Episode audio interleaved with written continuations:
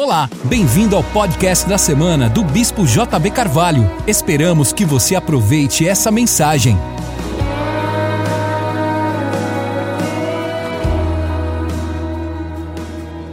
Obrigado, JB, pelo convite, pelas palavras. Obrigado a todos pela presença.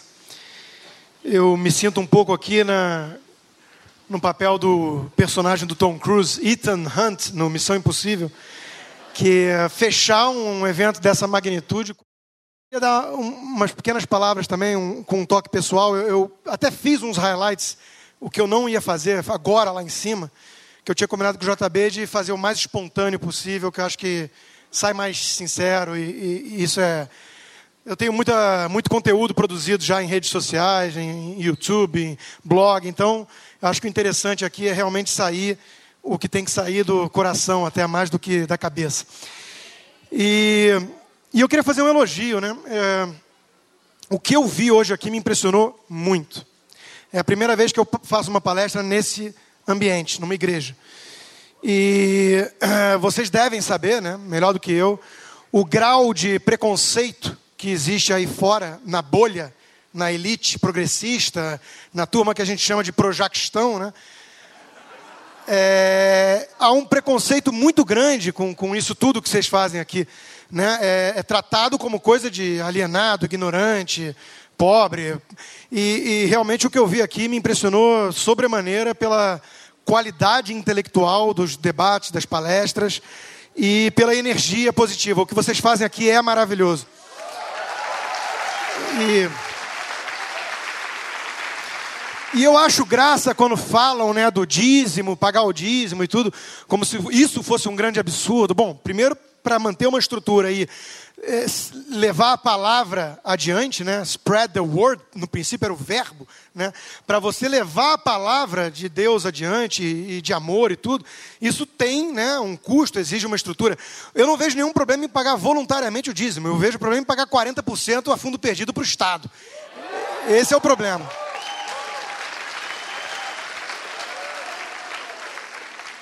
Outro toque pessoal, para partir mais aí para o conteúdo, né? É, eu não vou entrar em muitos detalhes, até por uma questão de elegância também, e porque não, não vem ao caso, mas é, agradeço do fundo do coração as orações, porque eu realmente estou passando talvez pela fase que seja mais difícil na minha vida, de problemas é, domésticos. E eu quase fiz uma coisa que eu nunca fiz na minha vida, cancelar uma palestra, um evento. Eu já tinha combinado com o JB há algum tempo isso, mas a barra está tão pesada que eu quase liguei no dia para ele falando: eu não vou poder ir, eu não tenho condições de falar, de, de, de articular o raciocínio. Né? E, e eu estou numa fase que algumas pessoas já têm percebido, alguns muitos leitores, né, de transição, de talvez de volta a casa, né?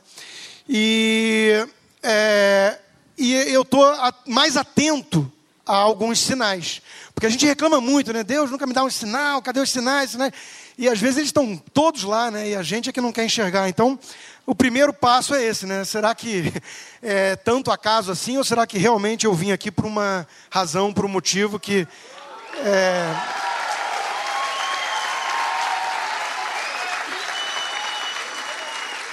Que, trans, que transcende aquilo que a razão pode aprender, né?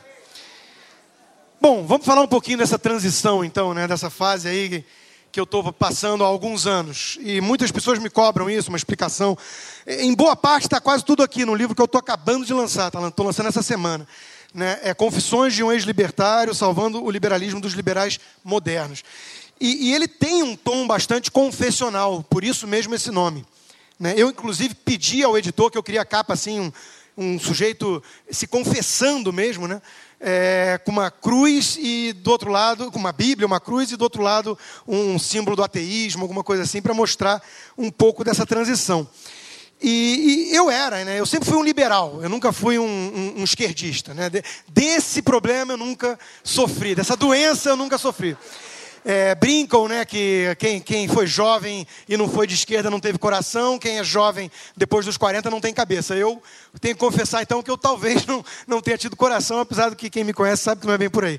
Mas o fato é que eu fui um liberal mais libertário, né, é, com um pacote completo: arrogância da razão, é, ateísmo militante. Com 16, 17 anos eu me descobri um, um ateu, né? E, e, aí comecei a militar em, em prol disso, porque afinal de contas é, é a razão, é racional e tudo mais. É uma postura bem infantil hoje em dia, eu entendo, e, e bem arrogante. Né? E o que, que, fez então eu de lá para cá me tornar aquilo que alguns leitores meus cristãos chamam do ateu ou agnóstico já, já, pelo menos uma postura um pouquinho mais em cima do muro, né? O agnóstico mais cristão de todos. Né? É... E eu, eu divido basicamente em três pilares, tá? O primeiro é a coisa mais divina que existe, a glória que vocês estavam cantando de forma emocionante aqui, comovente, né? Que são os filhos. Eu Fui pai muito jovem, com 25 anos. E quando eu olhava para minha filha, realmente aquilo ali era assim, precisa de uma explicação um pouco mais transcendental, né? E é, tinha uma música que me marcou muito na época de uma banda de rock chamada Live, que é Heaven. E ele tem uma, um trecho que ele fala exatamente isso. I, I don't need anyone telling me about heaven. I look at my daughter and I believe. Quer dizer, eu olho para minha filha e está ali. Está né? Tá ali a resposta de muita coisa.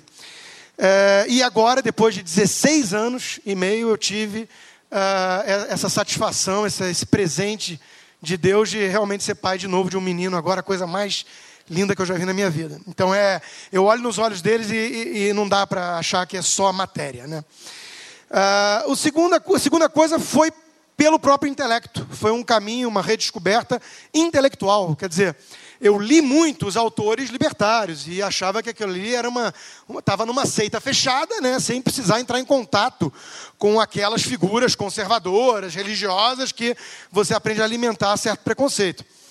E quando você vai ler Chesterton, quando você vai ler C.S. Lewis, quando você vai ler Roger Scruton, filósofo britânico vivo, quando você vai ler Russell Kirk, quando você vai entrar em contato com essas figuras, né, com essas mentes brilhantes, tem duas coisas que te chamam a atenção. A primeira é o, o, a, a, grandeza do intelecto deles e tudo mais, né? Do, da argumentação e tudo isso. Mas o segundo, e aí começou a mexer mais comigo até, é a postura diante da vida. Quer dizer, é muito mais admirável um C.S. Lewis, um Chesterton, do que certos arrogantes libertários que me influenciaram. Eu, inclusive, sou autor de um livro sobre uma delas, né, Ayn Rand, é, que realmente colocou uh, a razão com R maiúsculo no lugar de Deus e, e que é uma história aí longa é, de confronto, na verdade, às, às incontingências do destino. É uma necessidade de busca de controle do homem sobre o que ele não controla de fato, que é psicologicamente compreensível, mas um tanto perigoso e pode levar a um caminho é, sem volta é, e fadado aí a muita infelicidade, por você não entregar de fato na mão dessa força, desse amor, dessa figura maior. Né? E o terceiro pilar, eu acho que, e, e, os libertários, que eu carinhosamente chamo de libertins, né, que são esses mais, é, é, com postura que eu reputo como mais infantil, eles não gostam muito, mas o terceiro pilar eu chamo de maturidade. Né? Eu realmente era um jovem de 25 anos, e depois que você passa dos 30, 30 e poucos, fica meio, fica meio fora de moda, fica meio demodê, você fica abraçando umas revoluções utópicas, uma coisa assim, meio fazer tábula rasa e das tradições, querer quebrar todos os tabus. Quer dizer, imagina assim, um Fernando Henrique Cardoso com seus 80 e poucos anos defendendo legalização de maconha como a grande bandeira da vida dele agora. É, é meio decadente, é meio patético. Então, eu acho que, de fato, você é, tem um fator aí de maturidade que te aproxima de alguma forma, pode não ser de Deus, mas de alguma forma do respeito aquilo que Edmund Burke, que eu vou falar um pouco mais dele hoje, chamou de contrato entre gerações, ou seja, o respeito àqueles que já viveram, que vivem e que ainda vão, vão viver. Quando você entende essa importância de manter, uma espécie de manter uma, uma chama acesa, né? o legado da civilização, essa grande conversação, como dizia um outro conservador, Michael Oakeshott, né? você é, sai dessa postura meio boboca até, de querer achar que o mundo foi descoberto agora, ou mesmo no iluminismo. Né? Quer dizer, vamos fazer tábula rasa de tudo e achar que vamos reconstruir o mundo todo do zero, é, ovo, ex nihilo, é, do, da arrogância da nossa razão. Né? Quer dizer, isso é realmente uma coisa extremamente é, é né, a rubre que os gregos falavam, né, uma coisa que está fadada ao fracasso.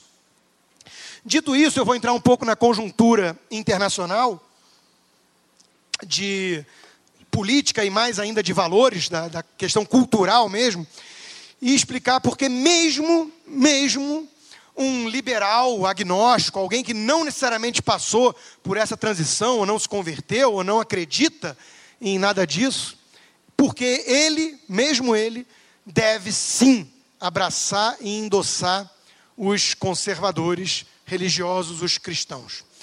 E é basicamente por conta dessa conjuntura que está aqui nesse livro, que é uma coisa que eu venho escrevendo há muito tempo. Né?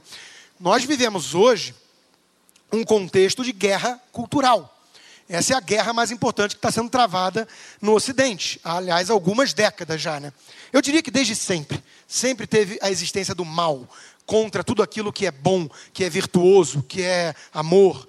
É, só que, é, é, especificamente, essa questão é, do marxismo cultural, ela tem aí umas, umas seis décadas que vem destruindo com muita inteligência, com muita articulação, sabendo o que fazem. Né? Tem um contemporâneo de, de, de Freud, que é o Karl Kraus, que era um satírico, que ele brinca, perdoe-os, pai, porque eles sabem o que fazem. Né? Nesse caso aí, esses aí sabem muito bem o que eles estão fazendo. E é destruir todos aqueles fundamentais pilares da nossa civilização ocidental judaico-cristã, que não por acaso, que não por acaso é aquela que mais prosperidade, liberdade individual, é, decência trouxe na história da humanidade. Então eles querem destruir tudo aquilo que é superior, que é melhor.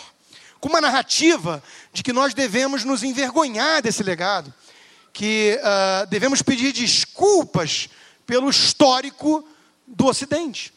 Principalmente esse que é o denominador comum de todos esses movimentos de esquerda atuais, modernos, que é o ódio ao homem branco ocidental heterossexual judeu cristão. Quer dizer, esse, essa figura, os tolerantes que pregam diversidade podem odiar à vontade, não tem problema nenhum.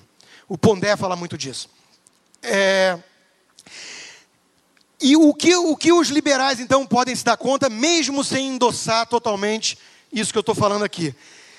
É simples, que a liberdade individual, tão cara aos liberais, né, por definição, não sobrevive num vácuo de valores morais. É simples assim. E vários liberais clássicos entenderam isso.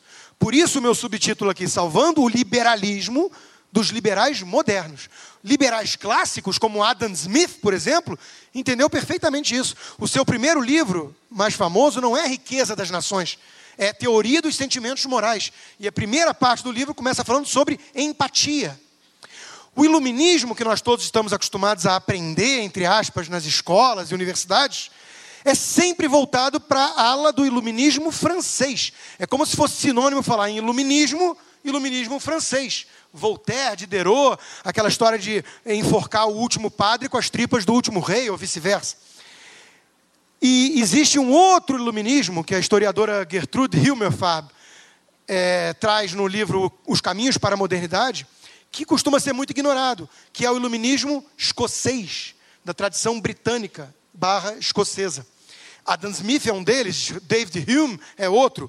E esses liberais, liberais, eles entendiam a importância de você manter justamente as tradições, de você respeitar esse legado que você está herdando, em vez de de forma arrogante querer fazer tábula rasa disso, né? Então você você é, é, co colocar tudo isso que a gente é, absorve daqueles que nos antecederam como algo é, é, é fundamental para nossas vidas, como estoque de valores morais, como é, é, estoque de conhecimento que não necessariamente a nossa limitada razão pode aprender, isso é uma postura de humildade perante a vida. Que esses eh, filósofos escoceses tinham e davam muito valor àquilo que a Gertrude chama de virtudes sociais. Ou seja, eles entendiam que a vida em sociedade, numa comunidade, demanda mais do que apenas esse, esse, discurso individualista, quase sociopata. Né? Eu, na verdade, tenho um texto antigo, já começando a criticar a Ayn Rand e alguns libertários, que é justamente isso: individualismo, sim. Né? Eu sou contra coletivismos, que é tornar o indivíduo como um meio sacrificável para algo maior, como nação, como classe, como raça. Né? Aliás, esse individualismo, a, a, guess what? É uma herança cristã. Né, como quase tudo que é instituição é, é, que merece ser preservada no Ocidente. Tem vários autores que entendem isso. Um deles, Nick Spencer, tem um livro excelente sobre uh, a civilização ocidental como um resultado do cristianismo. Né? E é inegável isso, é indissociável o cristianismo de tudo aquilo que nós temos como instituições louváveis e que garantem a liberdade. Então, o grande perigo dessa visão arrogante confunde individualismo com sociopatia, ou seja, dane-se o entorno, dane-se o outro, né, desde que eu tenha a minha liberdade de fazer minhas coisas. Aquele que confunde liberdade com libertinagem, com fazer o que me dá na telha, o que meus impulsos e meus instintos me, me jogam na, na direção. Essa confusão é uma confusão típica de liberais modernos, que não entenderam a importância das virtudes sociais, daquilo que torna o tecido social mais resistente, mais sólido. Né? É... O pai do conservadorismo moderno, Edmund Burke, que eu já citei, muita gente não sabe, mas ele era um liberal. Ele não era do partido dos conservadores, dos Tories, ele era dos Whigs, que era, era o partido liberal. Só que o que aconteceu? Ele é o pai do conservadorismo e era um liberal. Os liberais clássicos sempre se comunicaram muito bem com os conservadores. Por quê? Porque o Edmund Burke viu os jacobinos da Revolução Francesa chegando ali no portão da Inglaterra e viu o que estavam fazendo com a França. Então, é, quando você se depara com mal em forma dessa revolução de tudo aquilo que é inferior contra tudo aquilo que é superior, né, o que, que era os jacobinos? É, é, um, é um grito de ressentidos, de recalcados, de é, é, gente realmente com, sem Deus no coração. Ou seja, quer destruir tudo aquilo que existe é, é, para colocar no seu lugar algo à sua imagem e semelhança, né? de forma extremamente é, arrogante e projetando é, no mundo que o mundo tem que se adaptar a você e não você ao mundo.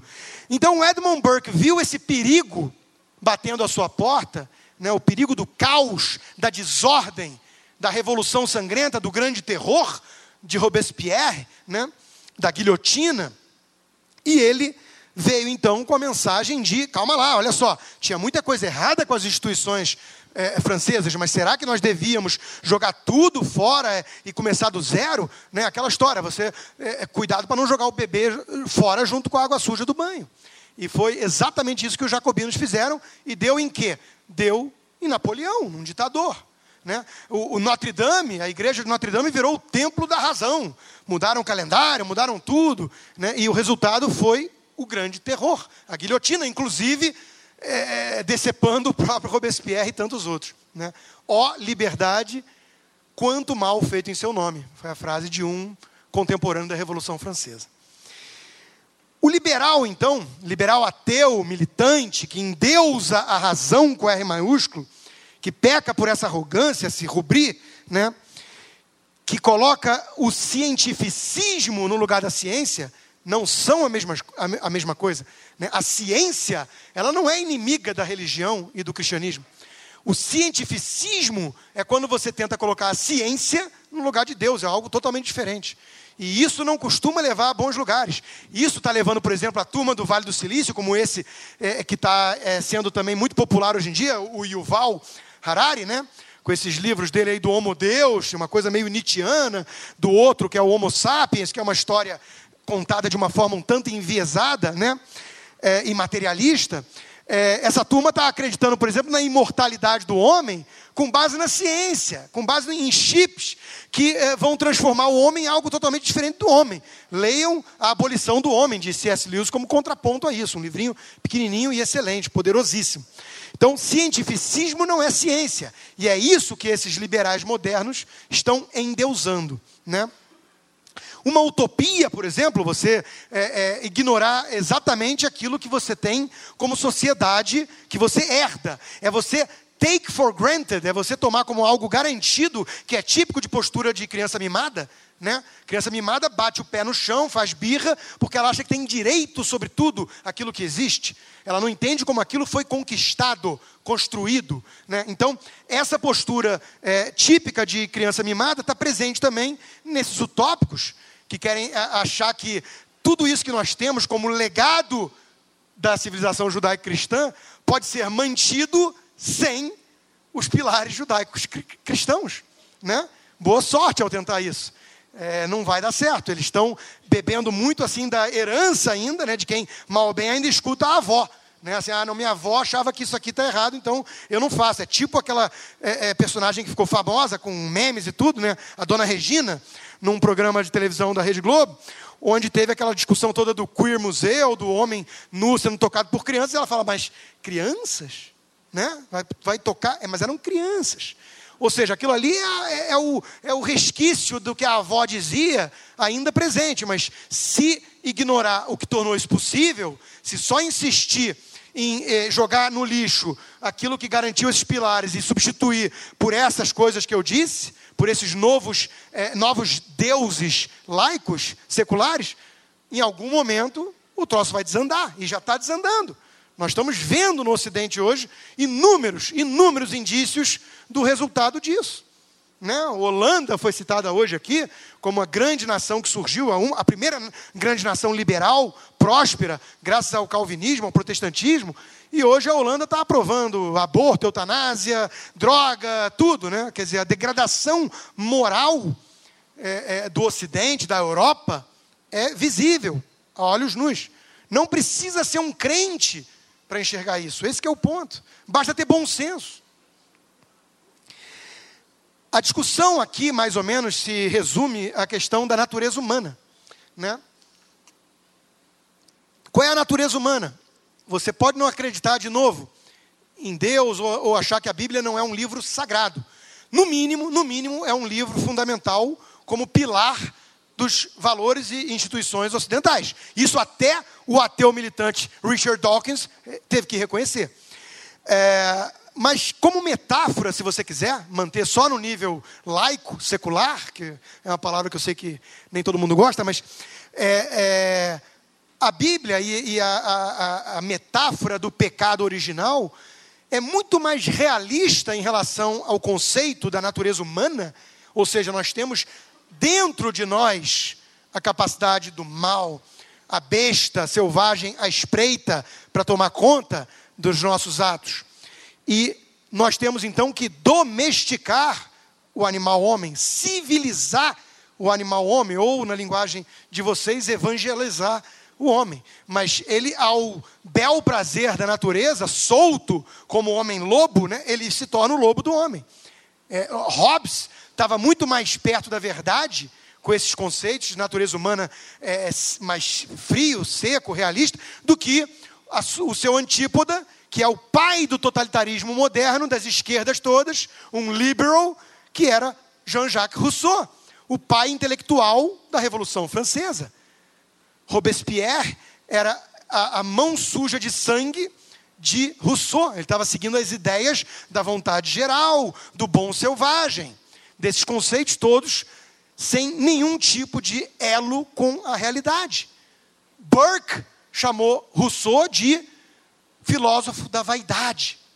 E está no Eclesiastes: vaidade, ó vaidade, tudo é vaidade. Quer dizer, quando você não domina a própria vaidade, quando você não entende a importância da humildade perante a vida, o mistério, o milagre e tudo mais, você quer assumir o papel de Deus ou de super-homem na, na terminologia de Nietzsche. E aí começam os problemas. Então, Rousseau, que o Voltaire, né, que não é nenhum tipo, nenhum ícone aí do, dos conservadores né, cristãos, Voltaire chamava Rousseau de um poço de vileza. Rousseau teve cinco filhos, entregou os cinco filhos para o orfanato, para o Estado cuidar. E o que fez depois? Escreveu um livro, Emily, sobre como deveria se educar a humanidade. Quer dizer, é uma frase do, do Nelson Rodrigues, né? amar a humanidade com H maiúsculo é fácil.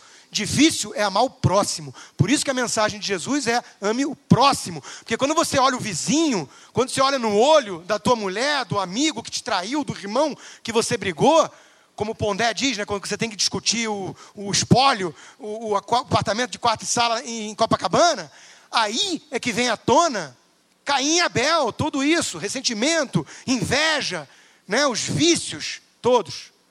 E aí é que é difícil você realmente manter o coração no lugar certo. O próprio Freud também, né? O próprio Freud, então estou citando pessoas insuspeitas aqui, não são pensadores religiosos e, e cristãos. Freud era o judeu sem Deus, né? Na, na, na, no, no, no, nome de uma biografia do Peter Gay sobre ele. Mas o Freud tem um livro, A Civilização é, e o Mal-Estar da Cultura, aliás, onde ele deixa muito clara essa ideia de natureza humana. Ele entendia isso.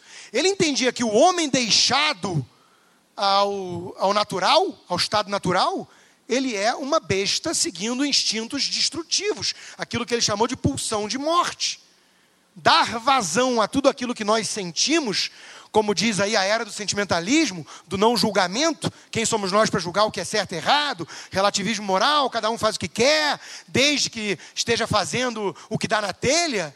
Isso aí não é o caminho da civilização, da construção de uma sociedade, de uma civilização decente. Isso é o caminho da destruição. É o caminho da destruição. É seguir os impulsos, os instintos. Freud entendia isso, o pai da psicanálise. Ele entendia como era importante, fundamental, você civilizar a besta humana, que tem dentro de si, óbvio, também o outro lado, né? Não estou dizendo que nasce mal, estou dizendo que nasce com a dualidade, com a, a potência do mal e do bem. Né? O homem, só o homem é capaz também de atos maravilhosos, né? que, que os outros animais não conseguem. Não tem esse tipo de é, capacidade de, de sentimento, de empatia, de tudo mais. Bom, Chesterton dizia, voltando para a questão da conjuntura atual, que ele não tinha problema com o sujeito que não acreditasse em Deus. O problema dele não era isso, não era o cara não acreditar em Deus. O problema era o que, que o cara ia colocar nesse lugar. Assim como em política não existe vácuo de poder, na questão espiritual não existe vácuo de presença. Você tem que colocar alguma coisa nesse lugar. E aí a gente está vendo o que aconteceu com a era moderna. Seitas ridículas, fanáticas, dogmáticas, seitas fechadas, intolerantes, como o veganismo, como o ambientalismo, que virou ecoterrorismo, Gaia, essa coisa que o ovo da tartaruga tem mais valor do que o feto humano, né? essas loucuras, é, a, a, a, a, turma lá na França é, depredando açougue em nome é, é, dessa causa vegana, como se eles fossem superiores moralmente porque eles não comem carne, umas coisas completamente malucas. Então, repito, Chesterton, o problema não é necessariamente a morte de Deus, como foi vaticinada por Nietzsche. O problema é o que, que a turma inventou nesse lugar. E aí a gente está vendo o resultado. São coisas realmente sombrias, né? sombrias. Humildade, eu vou repetir muito essa palavra porque realmente eu acho que isso é o fundamental. Aceitar as contingências do destino, cada um chama do nome que quiser. Repito, eu estou sempre vindo com uma abordagem aqui laica, para não incomodar os meus colegas né, liberais seculares. Contingência do destino, vocês vão chamar de planejamento divino, né? mas aceita isso, aceita que dói menos, é melhor já ir se acostumando.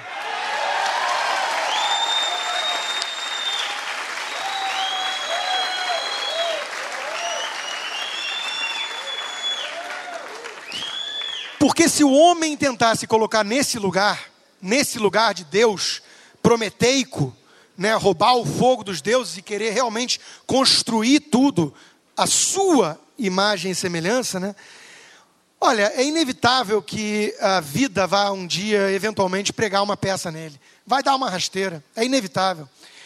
Seja em questões financeiras, de negócios, seja com traição de é, cônjuge, de irmão, de amigo, seja de doença que vem do nada, né, que vem e te pega desprevenido.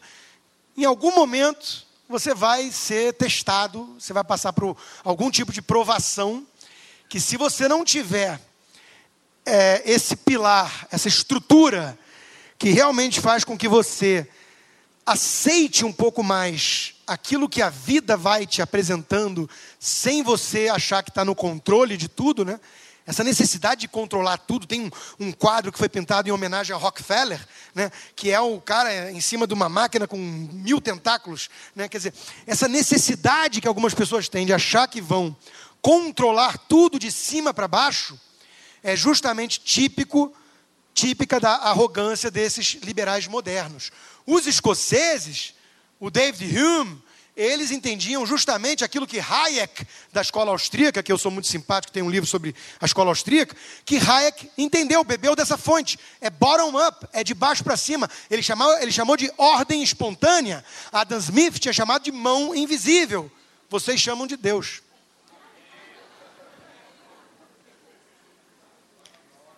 Outra coisa importante que eu tenho também me manifestado cada vez mais, e o bispo JB falou brevemente hoje mais cedo, é a postura do famoso isentão, aquele que não toma partido. Numa guerra cultural em curso, quando você entende que a, a, tudo aquilo que é mais caro à nossa civilização e que não é fácil construir, olha o resto do mundo, olha o resto do mundo, olha o Oriente Médio, olha os países islâmicos, olha até mesmo a América Latina, né? É, não é fácil construir uh, o que foi construído e conquistado no Ocidente. Quando você entende o que está em jogo, quando você reconhece o inimigo, e ainda assim você resolve não tomar partido, não agir, não reagir, você está sendo um isentão. E ó, Dante Alighieri reservou um lugar muito especial no inferno para esses. Tem uma piada do o juiz está julgando lá um, um caso qualquer, né? E aí o advogado de defesa faz uma explanação brilhante com seus argumentos e o juiz vira e fala: Gostei muito do que você disse, excelentes pontos. Aí vem o promotor, faz a acusação toda muito embasada. E aí o juiz olha e fala: Gostei muito do que você disse, excelentes pontos, caso encerrado. Aí um sujeito levanta o juiz: O senhor não pode concordar com ambos ao mesmo tempo, é, é contraditório, você tem que tomar um partido. Gostei muito do que você disse, excelente e encerrou o caso. Quer dizer, ele concorda com todo mundo. É aquela figura do, do, William, do Wood Allen, né, o filme Zelig, onde ele é amorfo, ele vai se adaptando a qualquer ambiente que ele está, ele não tem nenhum tipo de crença, de convicção mais enraizada. Né? Esse isentão, ele é também alguém que tem culpa no cartório e vai ser cobrado por isso. Ele vai ser cobrado. Porque uma vez que você entende quem é o inimigo e o que está em jogo, você tem que reagir. Você tem que fazer alguma coisa, nem que seja a sua pequena parcela que está dentro do seu poder, das suas limitações. Então, entender isso, entender o que está acontecendo, saber o que é a escola de Frankfurt, como o Lamartine colocou tão bem aqui mais cedo, o Gramsci, todos esses malucos, malucos, porque Foucault era um doido varrido, né? E aí que vem um negócio interessante, era inteligentíssimo, tinha cultura, era inteligente, falou sobre a microfísica do poder. Esses caras não eram bobos. O que eles não tinham é o coração no lugar certo. E aí é o pior ainda, porque aí a inteligência é serviço do mal.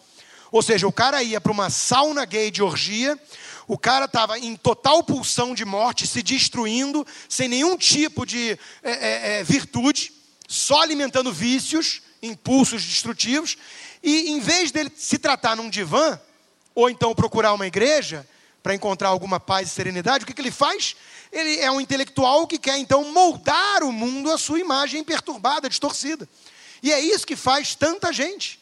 O movimento feminista, que está na sua terceira geração, a mais raivosa e radical, virou uma guerra contra casamento, virou um ódio contra o homem. Né? É, não entendem as feministas modernas que mulher e homem, graças a Deus, são diferentes e complementares, não inimigos. O que a feminista moderna faz? Leva o marxismo o conceito de luta de classes para dentro do lar, para dentro das nossas casas, como se homem e mulher tivessem que ficar eternamente em briga.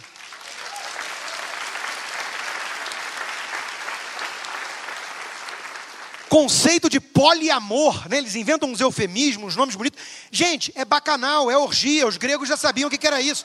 Agora, não chama isso de casamento, não chama de amor. Não chama, você não ama 50 pessoas, você não ama uma. É, nesse sentido, nesse sentido. Casamento é uma coisa que merece respeito, é uma instituição, é uma fundação da civilização ocidental, o casamento monogâmico entre homem e mulher. Isso é um pilar fundamental.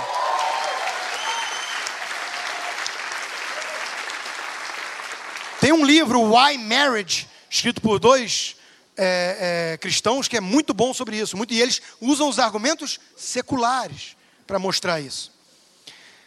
Ideologia de gênero, tem coisa pior do que isso, você virar e negar a biologia. Aliás, é curioso que eles dizem que os conservadores religiosos viram as costas para a ciência.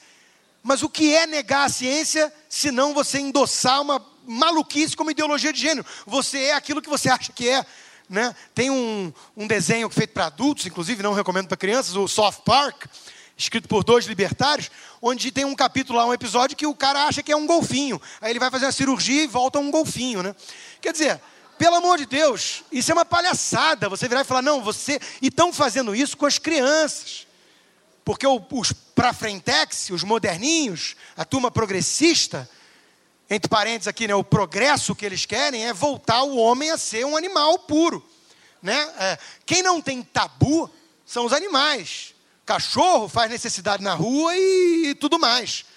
O ser humano não. Agora, o progresso que eles defendem, entre aspas, é esse: é o retrocesso ao estágio bestial do homem.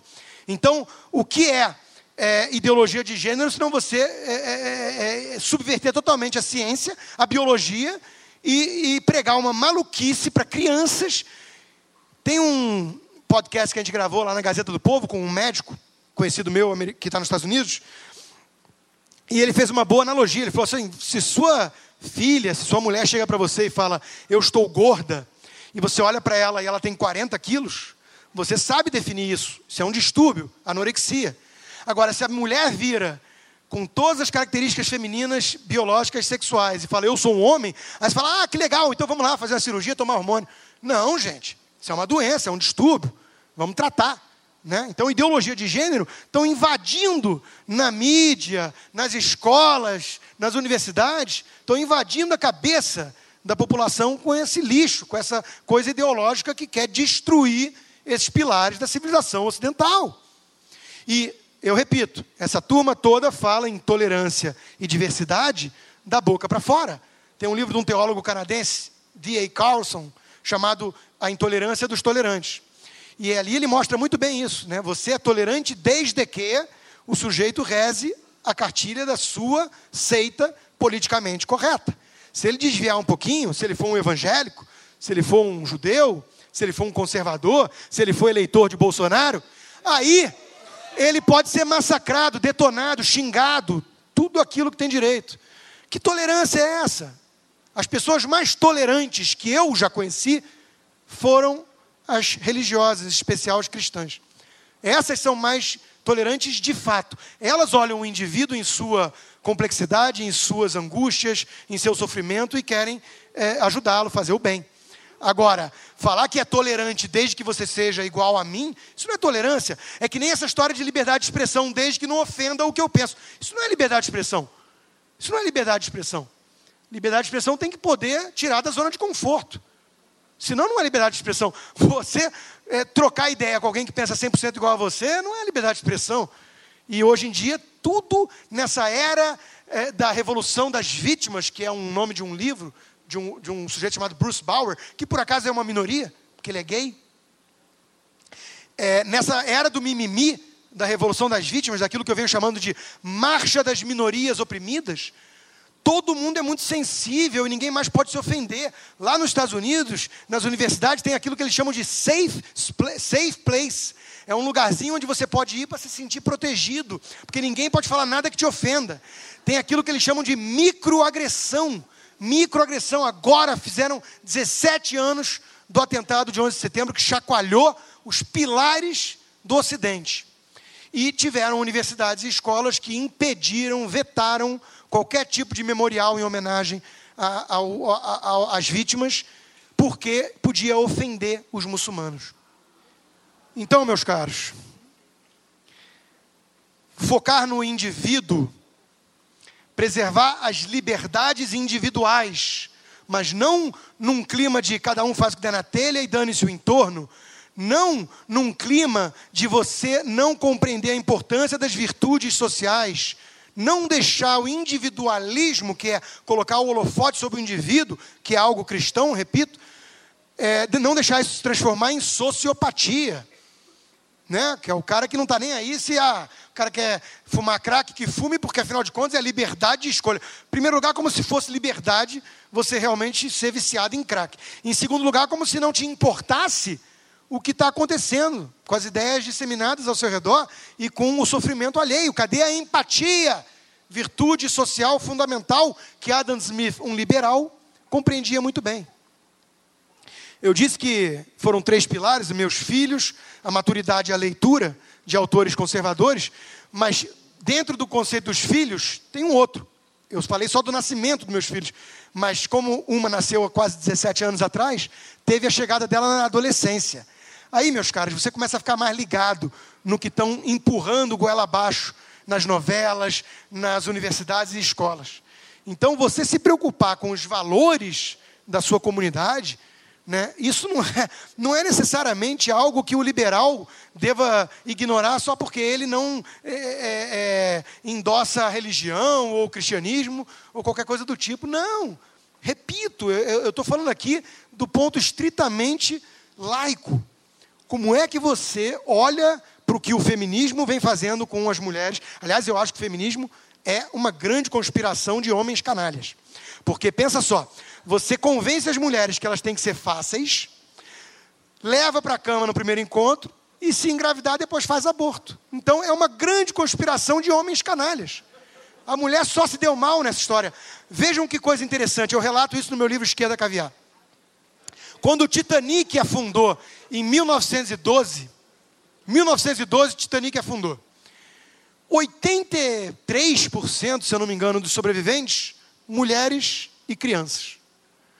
Quem viu o filme Titanic, ou quem viu, sabe que, ou quem leu alguma coisa da história, sabe que os homens entravam no, botavam as mulheres e as crianças nos barcos, nos poucos barcos que tinha, não tinha suficiente, e ó, wave goodbye with a smile, ou seja, davam adeus com um sorriso no rosto para não passar angústia e sofrimento.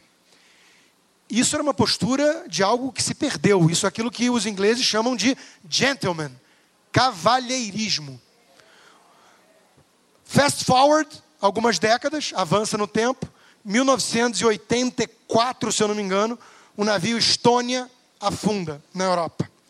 Sobreviventes, 70, 80% homens jovens. Relatos de sobreviventes, mulheres sendo pisoteadas pelos homens que queriam sobreviver. Quando eu escrevi sobre isso, tiveram libertários que defenderam o ponto de vista. Ué, mas por que, que a vida delas vale mais e, e vence o mais forte? Quer dizer, foi uma grande conspiração de homens canalhas, repito, porque onde é que está o valor de você entender que você tem uma função de protegê-las, muitas vezes? A...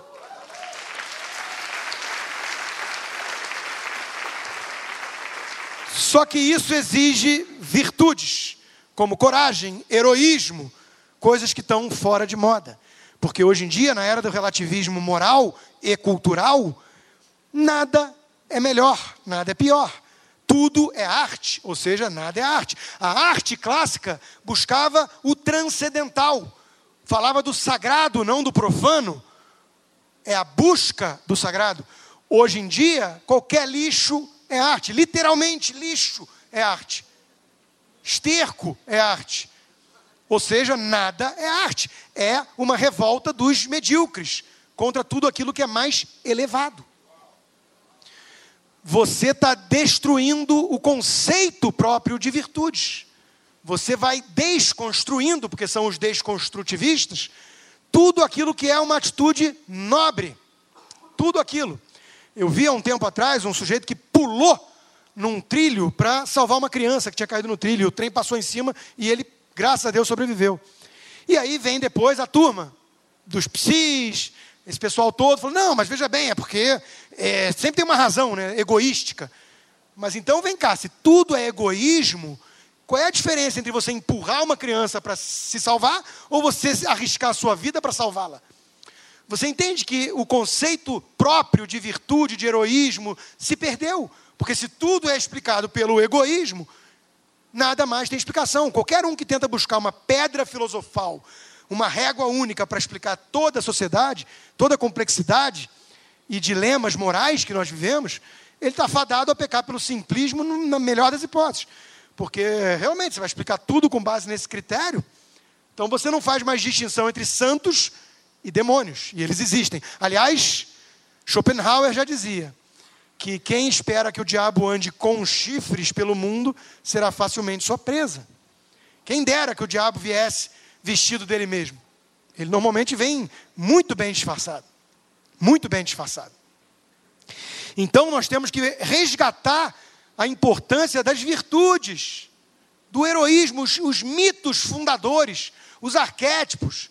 Tem um psicanalista, esse sim decente, é, canadense, o, o Jordan Peterson, tem feito muito esse papel.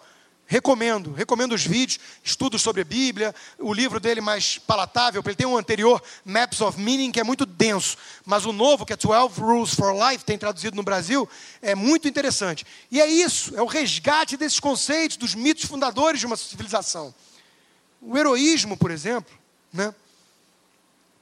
E por falar em heroísmo, eu encerro citando a trilogia que eu sou fã de carteirinha, do Cavaleiro das Trevas, do Batman, né, do Dark Knight, que eu cito os vilões e o ato de heroísmo importante para a gente ter em mente, que me remete muito a Jesus, na metáfora, pelo menos.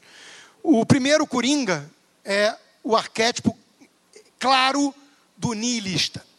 Do nihilista de Dostoiévski, aquela, aquela figura que realmente destruiu qualquer possibilidade de esperança. Vamos lembrar da frase né, de, de do, do, Dante. Né? É, Vós quem traz, deixais toda a esperança. Ou seja, o inferno é a ausência da esperança. E uh, o niilista é aquele que abandonou a esperança. Que ele abandonou qualquer propósito mais elevado, qualquer sentido para nossas vidas. E o Coringa é isso. O Coringa, quando ele bota nos dois barcos, lembram da cena? Quem viu? o controle e quem vai apertar primeiro para explodir o outro. Aquilo ali é uma provocação típica de um niilista, de alguém que não tem a crença em nada mais elevado. E, obviamente, Batman mostra que dá para acreditar no homem fazendo aquilo que é mais elevado e com inspiração divina. O outro, o Bane, aquele que tem aquela máscara, né?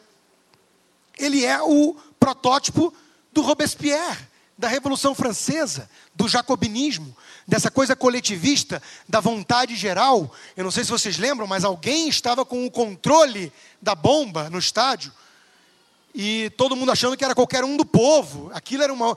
Ele fazia aqueles julgamentos sumários, igualzinho na Revolução Francesa. A analogia é evidente para quem conhece a história. Evidente naquela cena. O sujeito entra no tribunal, ele vai lá, ele mesmo julga, ele é Deus, ele é rei, ele é juiz, ele é tudo. Ele é a incorporação da vontade geral em uma só pessoa.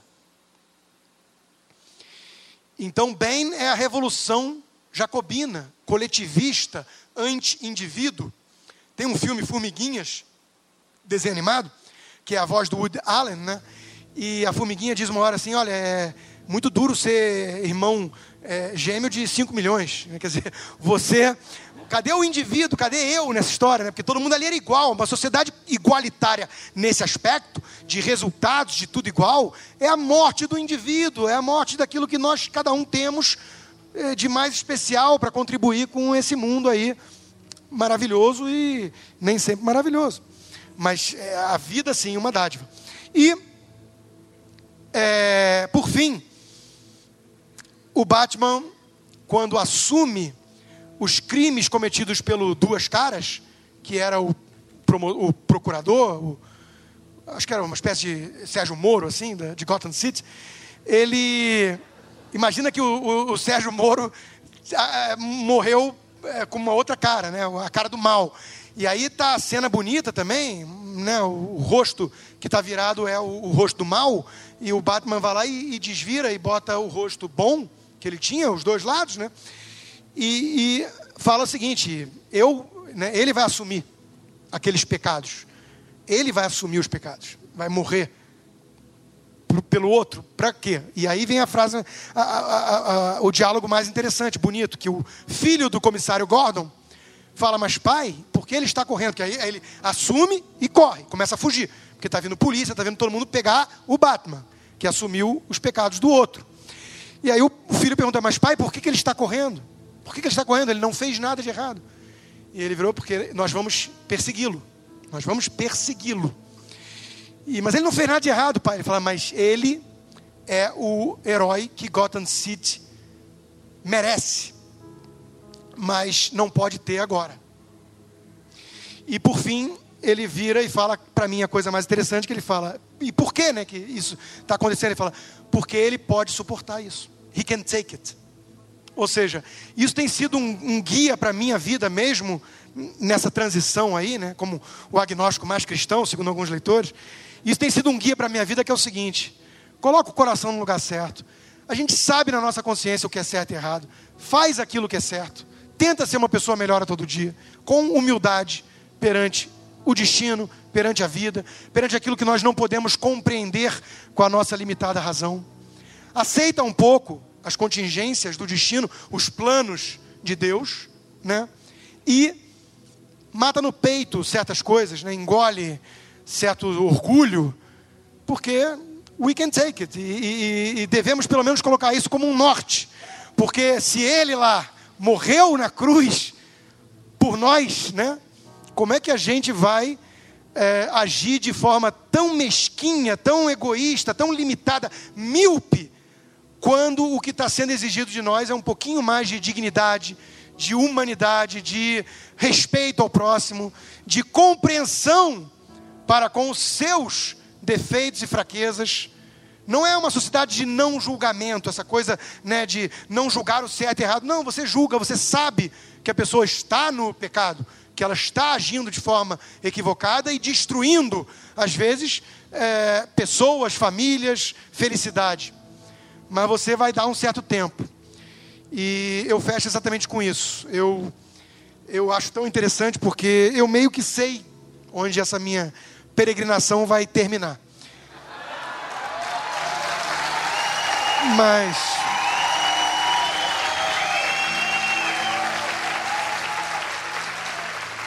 Mas eu não me eu não me cobro tanto se eu não cheguei lá por alguma coisa que eu não sei o que é, né? Talvez alguma falha de, de software, de produção de hardware. Eu não me incomodo tanto e não me cobro tanto, porque, primeiro, eu, acho que se você estiver realmente fazendo dessa forma, agindo, tentando agir dessa forma, ele, existindo ou não, né, existindo, ele vai levar em conta. E segundo, porque, é, como já foi dito, Deus é paciente. Então ele está esperando. Obrigado.